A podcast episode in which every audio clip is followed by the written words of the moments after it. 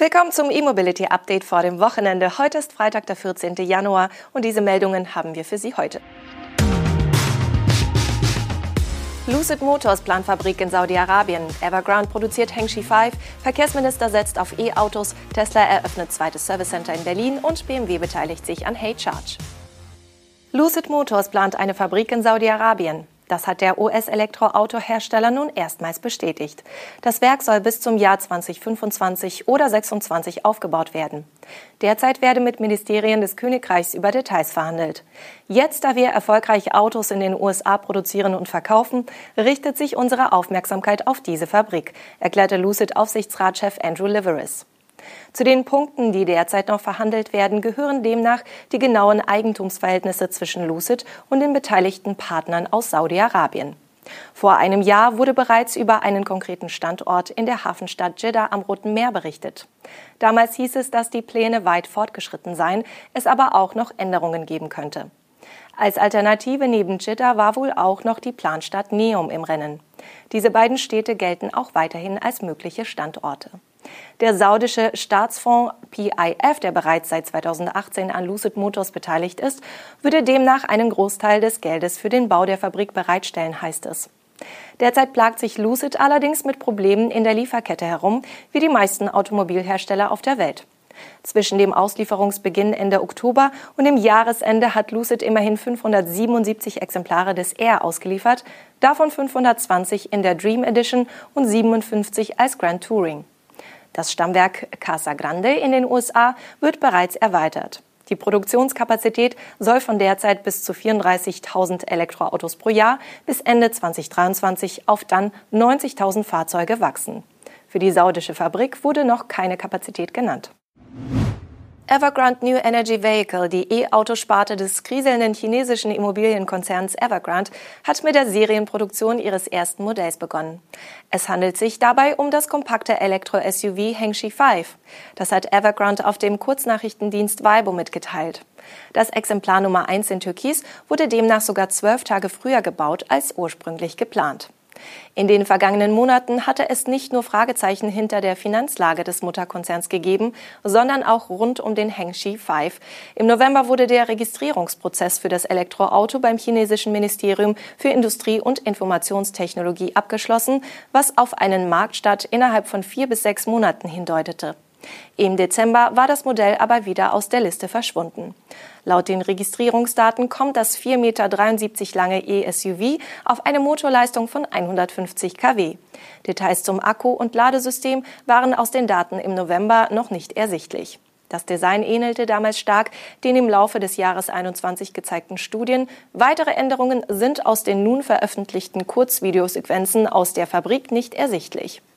Angeblich soll der Hengshi 5 als Einstiegsmodell für unter 200.000 Yuan eingepreist werden, was umgerechnet 27.400 Euro entspricht.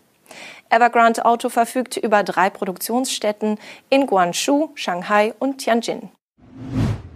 Der neue Bundesverkehrsminister hat sich in einem Interview gegen den Einsatz von E-Fuels im Pkw ausgesprochen.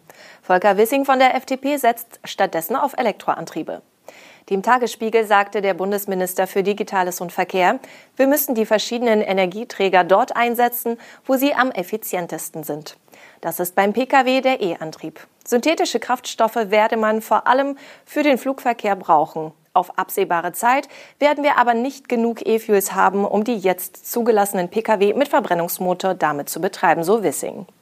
Damit bestätigt der neue Verkehrsminister im Gegensatz zu seinen Vorgängern die gängige Forschungsmeinung.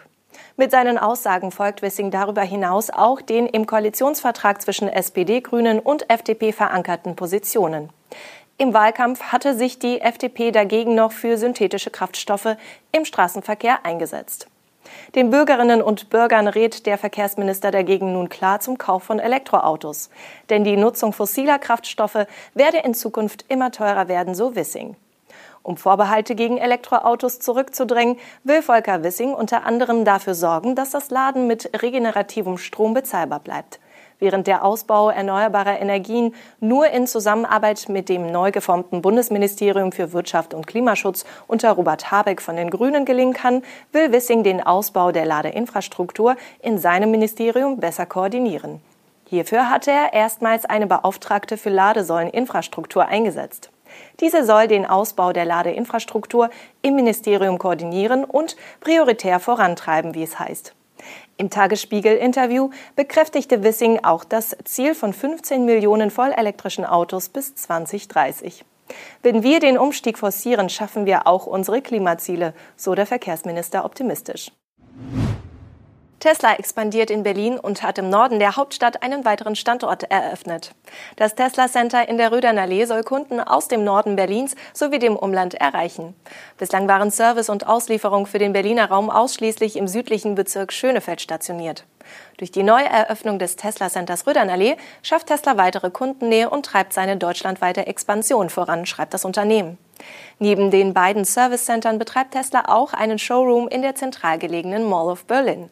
In der Rödernallee 1 bis 7 befinden sich auf 1600 Quadratmetern nun ein Ausstellungsraum, eine Werkstatt und die Auslieferung. Der Standort bietet auch Probefahrten mit dem Model 3 und Model Y an. Diese können wie bei Tesla üblich digital gebucht werden. Derzeit betreibt Tesla in Deutschland 28 Stores. An 20 Standorten sind auch Service Center angesiedelt. Der nächste Ausbau zeichnet sich bereits ab. In Freiburg gibt es derzeit einen Pop-up-Store. Bald soll dort ein größerer Standort mit Service Center bezogen werden. BMW hat über seinen Venture Capital Arm BMW iVentures in HeyCharge investiert. Insgesamt sammelte das Münchner Ladeinfrastruktur-Startup für seine Seed-Finanzierung rund 4,7 Millionen US-Dollar ein. BMW iVentures tritt dabei als sogenannter Lead-Investor auf. Mit seiner zum Patent angemeldeten Technologie Secure Charge will HeyCharge das Laden von Elektroautos in Tiefgaragen und Parkhäusern unabhängig von einer Internetverbindung ermöglichen. Außerdem soll die Abrechnung sicher über eine Cloud-Plattform abgewickelt werden. Der Ansatz von Secure Charge ist dabei recht simpel. Die zum Patent angemeldete Technologie ermöglicht laut dem Startup die Kommunikation zwischen Ladegeräten und der HeyCharge App über Bluetooth. Eine Internetverbindung vor Ort soll damit überflüssig sein.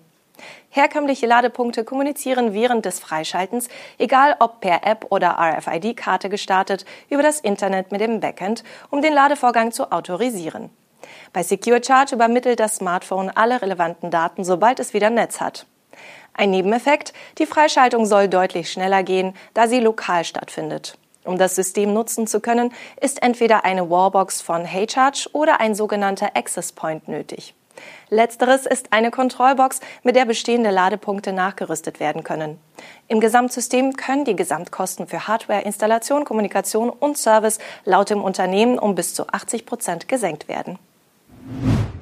Das waren die News und Highlights aus der Welt der Elektromobilität für diese Woche. Wir sind am Montag wieder für Sie auf Sendung und wünschen Ihnen bis dahin ein schönes Wochenende. Tschüss.